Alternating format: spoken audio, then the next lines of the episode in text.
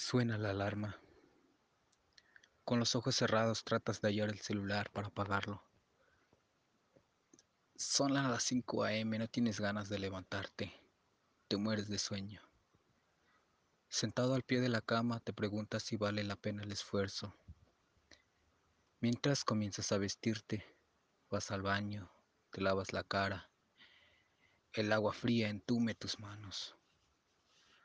Tomas tus cosas y empiezas a caminar en la fría noche de noviembre. Tu perro te hace compañía. Los grillos cantan, las aves lo acompañan. La neblina no te permite ver más allá donde la linterna pueda alumbrar. Antes de que el sol raye el alba, llegas a tu apiario. Tienes que mover una caja. Comienzas acercándote lentamente para no hacer el mínimo ruido que pueda alterar al resto de las abejas.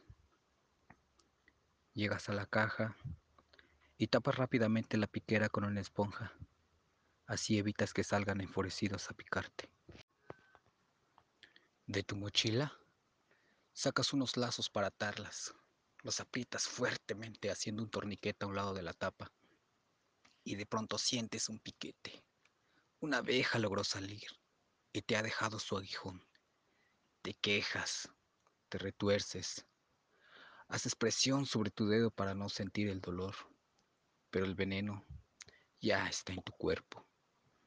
Sientes cómo avanza lentamente por tu brazo hasta llegar al estómago.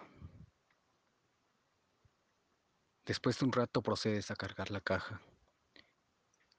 Cada minuto que pasa, el día es más claro. Vas subiendo por el potrero, tu respiración es más agitada. Tus piernas empiezan a cansarse. Duele.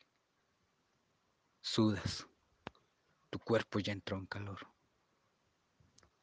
Finalmente llegas a otro apiario, que a la mayoría de las abejas comenzaron a salir.